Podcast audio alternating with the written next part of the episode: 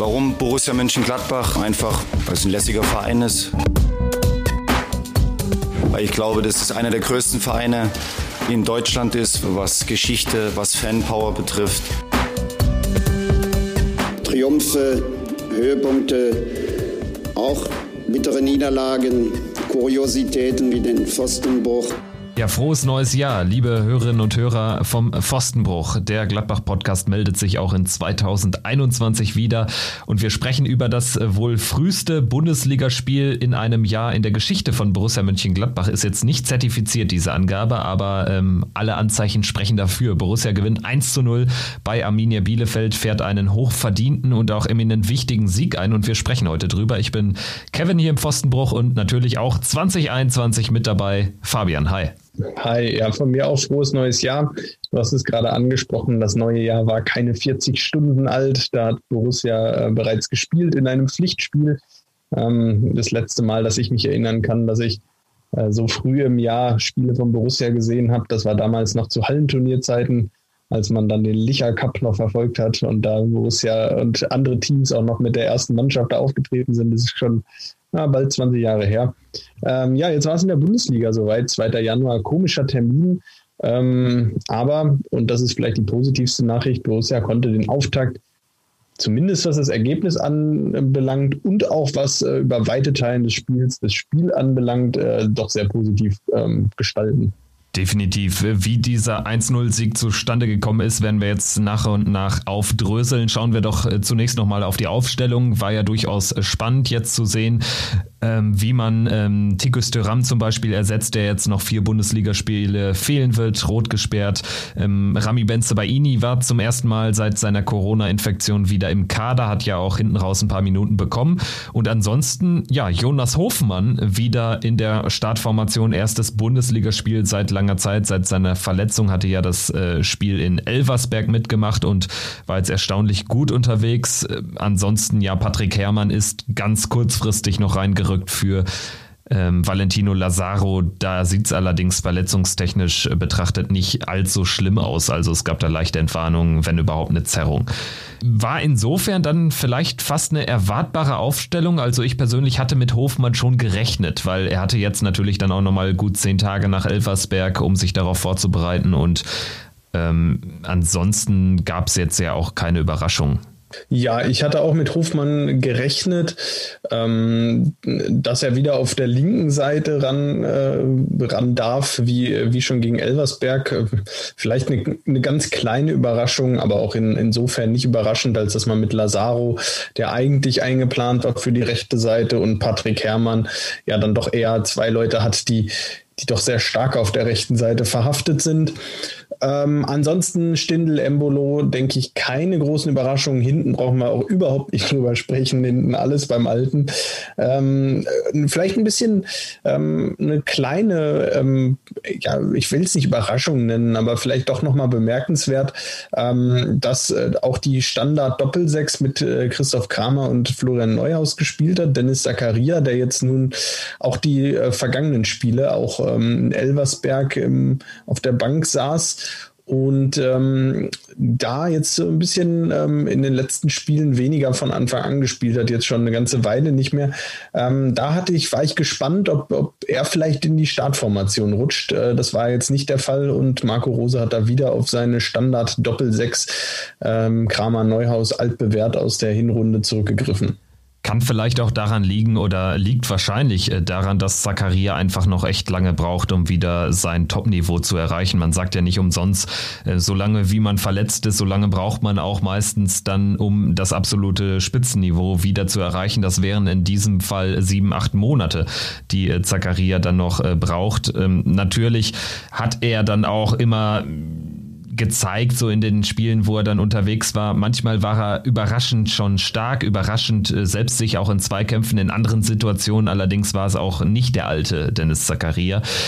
Ich denke mal, äh, dass man damit aber aktuell auch ganz gut fährt. Chris Kramer ist äh, wirklich wieder im Prinzip ganz der Alte, so wie er in seiner ersten Gladbacher Zeit gespielt hat. So hat er auch die Hinrunde absolviert. Klar, hinten raus war es für uns alle jetzt eher eine, eine schwache ähm, Jahreshälfte 2020, aber ähm, Chris Kramer war doch einer, der irgendwie da selten leistungsmäßig abgefallen ist und Flo Neuhaus spielt sowieso eigentlich überragend und auch in diesem Spiel haben mir beide wieder recht gut gefallen. Gerade wenn wir jetzt vielleicht über, über den Auftakt ins Spiel sprechen, über die erste Halbzeit, gerade so am Anfang, da ging ja unfassbar viel auch durch die Mitte. Also man hat da mit dem Pressing, mit einem sehr starken Pressing, äh, den, den Bielefeldern den Zahn gezogen für meine Begriffe und hatte dann auch häufig wirklich echt Freiräume und äh, der Ball konnte dann eben aus der Zentrale rausgespielt werden, zum Beispiel eben auf einen Jonas Hofmann und der hat das Ding weiter verteilen können und im Prinzip ist es ja ein Witz, dass wir nicht mit mindestens 2-0 in die Pause gehen. Ja, da stimme ich dir absolut zu. In, in eigentlich allem, was du jetzt gesagt hast. Ähm, ganz klar, Borussia hat ein gutes Spiel gemacht, vor allem für diese, ähm, für die Verhältnisse. Das muss man ja auch immer wieder sehen. Wir haben jetzt auch gesehen, dass sich einige Favoriten vielleicht auch ein bisschen schwerer getan haben in den ersten Spieltagen. Es gab jetzt kaum Training. Es gab nur einige wenige Trainingseinheiten vor dem Spiel gegen Arminia Bielefeld und mm, dann gleich ähm, auch so eine erste Halbzeit auf den Platz zu bringen, das ist schon wirklich äh, bemerkenswert. Und ähm, ja, du hast es auch angesprochen, das Einzige, was fehlte, waren die Tore. Ansonsten kann man der Mannschaft da wirklich überhaupt gar keinen Vorwurf machen. Auch intelligent gespielt, immer wieder äh, ins, in die Pressing-Situationen gekommen, dann aber auch mal wieder ähm, intelligent wieder ein paar Meter zurückgezogen, die Bielefelder wieder ein bisschen kommen lassen, um dann ähm, in diesen äh, ja doch aus Pressing auslösenden Situationen wieder rein, wieder vorne drauf zu gehen. Ähm, das war schon, das war schon gut gut. Ja, ähm, die Anzeigetafel stimmte halt nicht ganz. Ja, und was unter anderem daran begründet war, dass äh, ein Brel Embolo äh, gescheitert ist am Pfosten, der Nachschuss dann, den kriegt er nicht mehr kontrolliert. Dann erinnere ich mich an diese kuriose Szene, wo Hofmann einschussbereit dasteht und De Medina war es, glaube ich, ähm, einfach sehr, sehr lässig, so ungefähr 30 Zentimeter neben, neben den äh, Pfosten äh, den Ball setzt. Äh, fast ein Eigentor wäre das gewesen. Ja, und hinten raus in der ersten Hälfte wurde man dann fast sogar bestraft. Also diese eine Szene, ich habe habe mir die jetzt nochmal im Nachgang angeschaut, wo Klos dann auf rechts sehr, sehr frei gespielt wird durch eigentlich einen einfachen Pass, einen einfachen öffnenden Pass und der dann die Übersicht hat, äh, findet Cordova in der Mitte und der äh, scheitert dann äh, mit seinem Abschluss. Also das hätte gut und gerne das äh, 1 zu 0 für Bielefeld sein können. Was lief denn so in der Situation schief oder vielleicht auch in diesen drei, vier, fünf Minuten vor der Pause? Es gab da ja dann schon zwei Szenen, die ein bisschen sorglos, sage ich mal, verteidigt wurden. Ja, eigentlich, eigentlich lief da genau das schief, dass man nicht schon 2-0 geführt hat. Äh, man hat Bielefeld dadurch natürlich auch wieder etwas aufgebaut, wie das nun mal so ist im Fußball. Wir kennen das ja, das alte Lied. Äh, wenn du sie vorne nicht machst, dann kriegst du sie hinten. Das liegt natürlich auch daran, dass man mit jeder vergebenen Chance und mit jedem, ja, mit jeder Minute, die dann auch Verzweiflung dazu kommt, so warum führen wir jetzt hier nicht hier schon längst mit 2-0, ähm, kommt dann natürlich auch wieder eine gewisse Unsicherheit und ähm, auch Nervosität rein. Ähm, äh, ja, und man macht sich, man fängt an, sich Gedanken zu machen, ähm, dass man Bielefeld nicht auch äh, über 90 Minuten so ausschalten kann. Ich meine, wir haben ähm, da den ersten Torschuss von Arminia Bielefeld in der 43. Äh, Spielminute gesehen. Ähm, das war, glaube ich, noch der von Hartl. Äh, kurz danach folgte dann die Szene, ähm, die du angesprochen hast. Äh, ja, kurz vor der Pause wurde es dann etwas nachlässiger äh, defensiv, dass man aber Bielefeld nicht so in Schach halten kann, wie man es die ersten 40 Minuten geschafft hat, was ja wirklich grandios grandios gut war. Ähm, das war auch zu erwarten. Umso wichtiger, dass man diese Situation dann schadlos überstanden hat, um dann in der zweiten Halbzeit ähm, ja ähm, auch nochmal wieder wieder neuen Mut zu schöpfen. Und ähm, das hat Borussia, denke ich, getan. Die erste Viertelstunde, 20 Minuten der zweiten Halbzeit waren dann auch sehr, sehr ordentlich. Äh, in der Phase ist ja dann auch Gott sei Dank das 1-0 gefallen. Initiiert von Comebacker Jonas Hofmann mit einem sehr klugen, sehr gut getimten Pass nach vorne. Und das hat sich schon so im, in der ersten Halbzeit und auch gerade zu Beginn der zweiten Halbzeit immer mal wieder gezeigt, dass ähm, manchmal auch ein Pass nach vorne schon reicht, um da äh, so zwischen die Kette zu kommen und vor allen Dingen, um da zwischen äh, Van der Horn und äh, wie heißt der andere, Amos Pieper, Pieper, so ein bisschen, genau, Amos Pieper so ein bisschen Unruhe zu stiften. Und ähm, das ist dann natürlich genau äh, der Modus operandi von einem Breel Embolo. Also da fühlt er sich dann dann, glaube ich, wohl, wenn er seinen Körper einsetzen kann. Und es gab halt gerade in der zweiten Halbzeit viele solcher Szenen. Einmal wurde auch Patrick Herrmann sehr frei gespielt. Also da hat auch irgendwie die Abseitslinie so gar nicht oder die Abseitsfalle so gar nicht gegriffen. Und ja, das 1-0 war ja wirklich nur ein Pass hinten raus und Brel Embolo spielt dann seine Stärken aus und äh, mich freut es auch für ihn. Da ist auch eine Last äh, abgefallen, natürlich, weil er auch wieder gemerkt hat, er hat da einiges liegen gelassen im ersten Durchgang. Jetzt ist er aber der völlig verdiente Matchwinner. Ja, genau. Und das lag dann natürlich daran, dass Borussia auch in der Folge gut verteidigt hat, ähm, auch wenn, auch wenn dann nach vorne hin die klaren Aktionen fehlten, um dann nochmal auf das 2-0 gehen zu können. Ich denke da gerade so an die, die Phase nach der 70. Minute. Ähm, ja, da da wurde ich schon wieder ein bisschen nervös. Ähm, und ich glaube auch der ein oder andere Spieler von Borussia, auf der Anzeigetafel stand es eben nur 1-0. Man hatte 70 Minuten ja beinahe drückende Überlegenheit vor, äh, hinter sich. Man hatte von Bielefeld bis auf diese Chance von Cordova kaum was gesehen. Und ähm, ja, trotzdem ähm, kam eine gewisse Nervosität auf, weil Bielefeld auch eine gewisse Nervosität reingebracht hat. Ähm, vor allem dadurch, das ist mir aufgefallen, dass der Bielefelder Torhüter Stefan Ortega immer wieder, wenn, ähm, wenn es Abstoß für Arminia Bielefeld gab, den Ball extrem schnell und extrem weit nach vorne gefeuert hat. Also ähm, da gab es kaum Zeit, einmal durchzuatmen oder sich, sich zu positionieren. Der hat den Ball sich vorgelegt und wirklich 80 Meter über den ganzen Platz ähm, gespielt. Ähm, bemerkenswert. Und das hat so eine gewisse Unruhe immer wieder reingebracht. Ähm, das haben die Bielefelder für ihre Verhältnisse gut gemacht und äh, umso wichtiger, dass Borussia das am Ende gut verteidigt hat und ähm, da nicht nichts ähm, ganz Gefährliches zugelassen hat. Ja, also diese schnell ausgeführten hohen Abstöße von, von Ortega sind mir auch aufgefallen und vor allen Dingen ist das ja doch ein Stilmittel, was man so echt nur noch sehr, sehr selten sieht.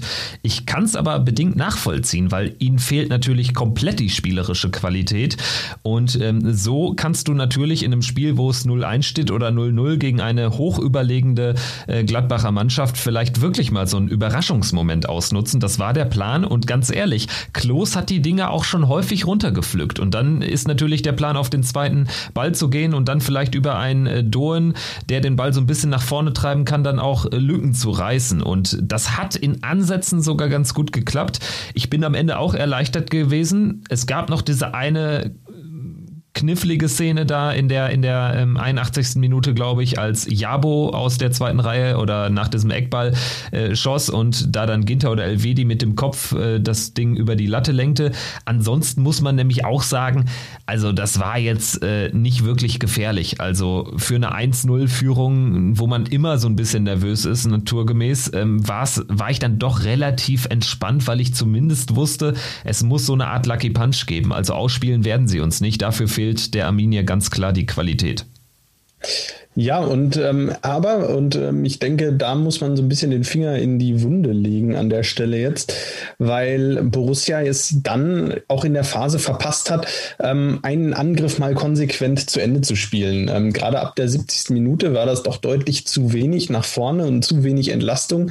Ähm, oftmals, wenn Borussia in Ballbesitz war, war der Ball auch schnell wieder weg. Die Bielefelder haben das gut gemacht, haben ähm, auch da, sind da wirklich offensiv auch ins, ins Pressing gegangen und haben, ähm, haben das Spiel einfach äh, nervös und hektisch gemacht. Äh, das war natürlich dann so ihr Stilmittel.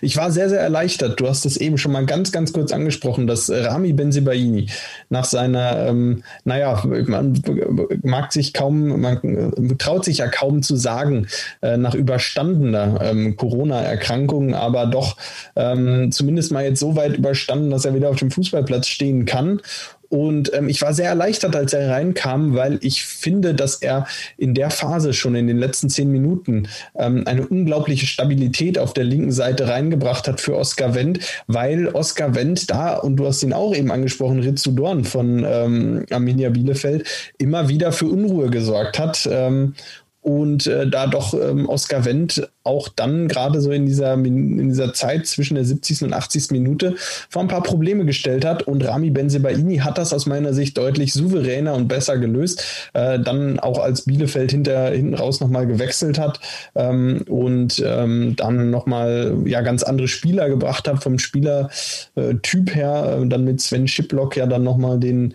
äh, den klassischen Stoßstürmer dann auch nochmal neben, neben Fabian Klos gestellt, zwei von diesem Kaliber dann vorne drin gehabt Und ich fand, in der Phase war Rami Benzebaini dann wirklich gut. Ja, er hat nur ein paar Minuten bekommen, aber er hat da durchaus äh, viel zu tun gehabt. Es ging bei Bielefeld eben viel über rechts, also über unsere linke Abwehrseite. Und da hat er gerade so in der Nachspielzeit echt viele Bälle festgemacht, äh, viele Bälle geklärt. Das hat mir auch äh, sehr imponiert. Und vor allen Dingen, ich glaube, Rami Benzebainis Rückkehr, so möge sie jetzt auch so schnell wie möglich in die Startelf führen, die wäre schon wichtig jetzt, weil man merkt Oskar Wendt, das klingt jetzt doof, ne, aber in Anführungsstrichen nach dieser Winterpause, trotzdem merkt man ihm einfach an, der braucht mal wieder eine Pause. Hause.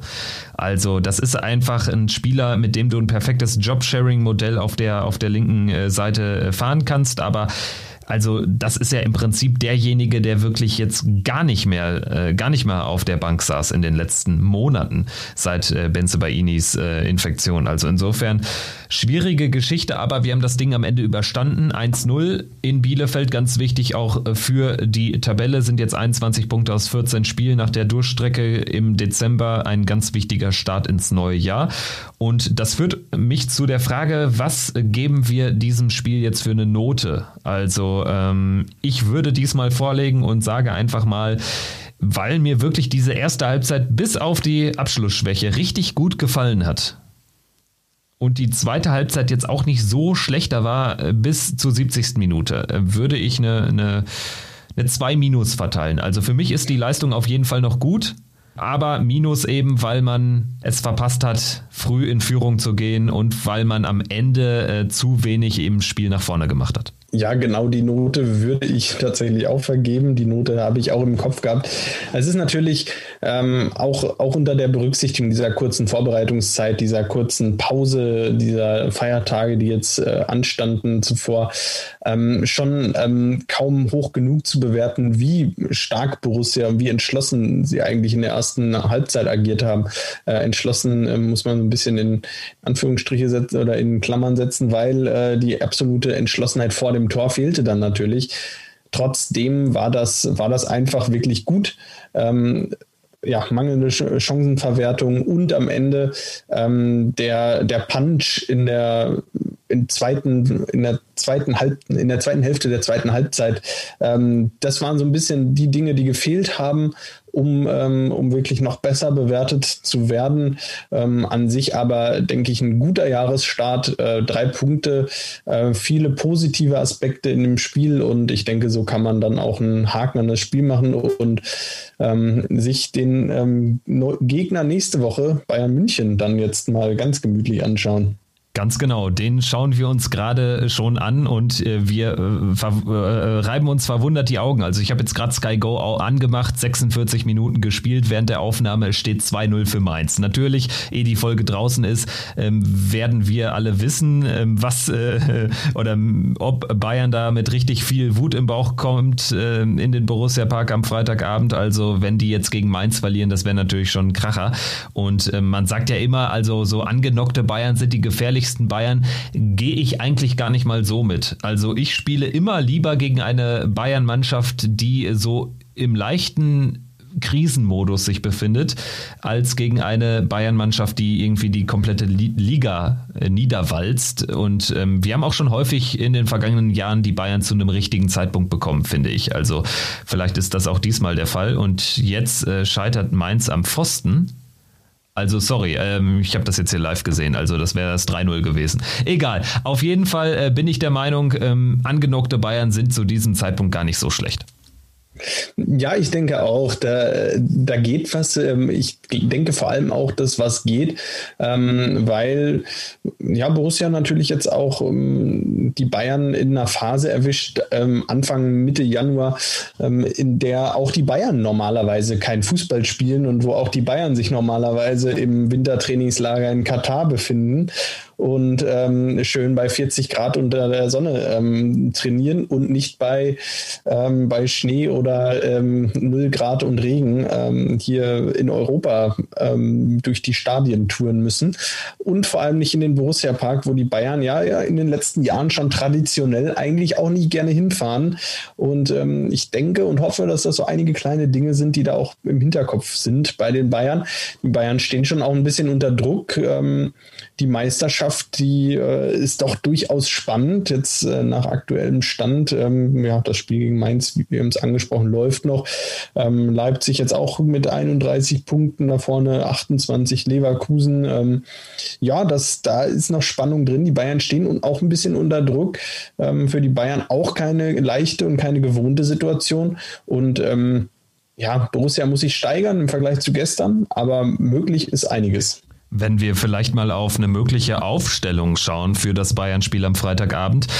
Ich gehe mal davon aus, dass Alassane Player dann so weit hergestellt ist, so weit fit ist, dass er von Anfang an spielen kann. Ich glaube, das äh, bringt uns auch nochmal in eine deutlich bessere Lage. Patrick Herrmann ähm, scheint für mich dann vielleicht der Mann zu sein, der draußen bleibt. Siehst du es ähnlich? Ja, ähm, da gehe ich ganz stark von aus, dass das so passieren wird, dass die Offensive aus Jonas Hofmann, Lars Stindl, äh, Lasso Player und ähm, Breel Embolo bestehen wird. Ich, da habe ich eigentlich wenig Zweifel dran, ja.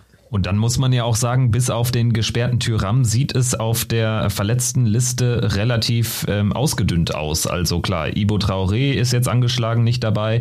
Lazaro fehlt vielleicht auch gegen die Bayern noch mit äh, seiner Zerrung, falls es eine ist.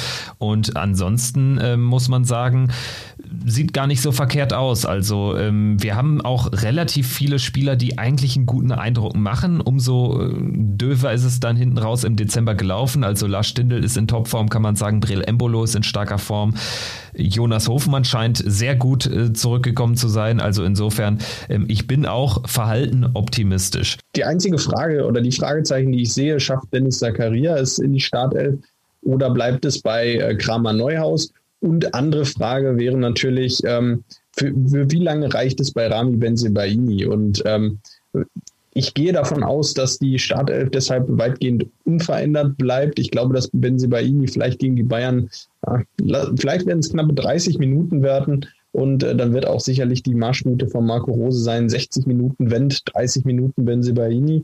Und ähm, um dann hinten raus nochmal die Stabilität von Benzebaini reinzubekommen, ja, und dann, dann haben wir das Thema aber auch abgeschlossen und dann können wir auf die Pokalauslosung gucken.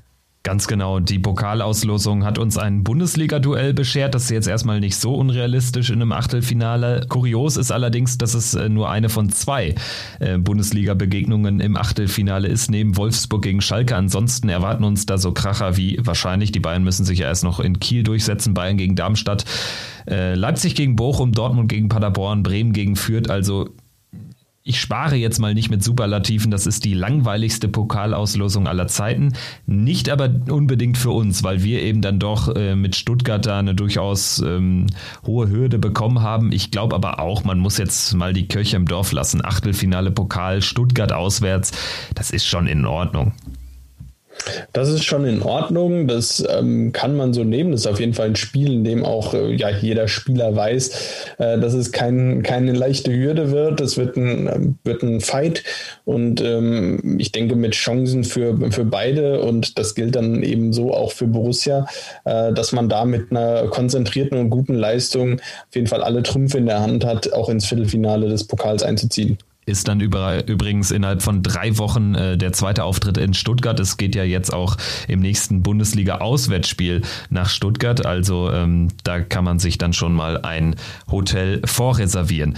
Und ja, während ich das jetzt sage, steht es übrigens in München nur noch 1 zu 2. Mal schauen, ob die Bayern das, ähm, wenn die Folge draußen ist, noch gedreht haben. Wir hoffen auf jeden Fall auf ein positives Resultat unserer Borussia am Freitagabend dann live auf The Zone gegen die Bayern. Ich bin sehr gespannt, freue mich drauf drauf. Und ja, Fabian, vielleicht zum Abschluss noch. Ähm, Im Januar muss man natürlich auch immer über Transfers äh, sprechen. Wir hatten natürlich schon erwähnt, ähm, auf der Zugangsseite wird nichts passieren, wobei indirekt ja schon ein neuer Mann da ist. Indirekt ist ein neuer Mann da. Ähm, so ein bisschen vergessen äh, habe ich das Gefühl. Joe Skelly, der US-Amerikaner, der äh, jetzt schon, ähm, ja, stand schon lange fest, dass er zum ersten ersten äh, bei Borussia ähm, auftauchen wird. Ich glaube, er ist jetzt da. Ähm, es war ja so, dass jetzt am ersten Spieltag die Neuzugänge noch nicht spielen konnten, weil die offizielle Spielerlaubnis erst jetzt ab Montag, ähm, ab morgen, ab dem vierten, dem ersten Werktag oder so beantragt werden konnte. Deshalb Deshalb sind alle Neuzugänge dieser Wintertransferperiode erst ab dem kommenden Spieltag auch spielberechtigt. Ähm, ja, da werden wir mal sehen, ob, ob sich der, der junge US-Amerikaner Joe Skelly da auch äh, bei Borussia durchsetzen kann. Ähm, und ähm, ansonsten, ja, Max Eberl ist im Urlaub, von daher dürfen wir, glaube ich, tatsächlich nicht allzu viel erwarten. In der Tat, höchstens vielleicht auf der Abgangsseite. Da wird ein bisschen spekuliert, was Jordan Bayer betrifft, der ja jetzt noch gar keinen Einsatz hatte. Natürlich auch wegen ähm, einer roten Karte bei der U23, auch wegen einer Verletzung. Aber er soll wohl auch in der Sommervorbereitung von Rose ein bisschen angezählt worden sein. Mal schauen, ob es da vielleicht eine weitere Laie gibt. Also das wäre der einzige, der mir jetzt auch äh, stand jetzt auf der Abgangsseite, auf der möglichen Abgangsseite einfallen würde. Ansonsten, ja, denke ich, können wir einen Haken machen hinter die erste Folge in 2021 und uns dann jetzt mental auf das Heimspiel gegen die Bayern vorbereiten. In diesem Sinne, gute Zeit, erfolgreichen Wochenstart. Macht's gut, bis dahin, ciao. Triumphe, Höhepunkte, auch bittere Niederlagen, Kuriositäten wie den Pfostenbruch.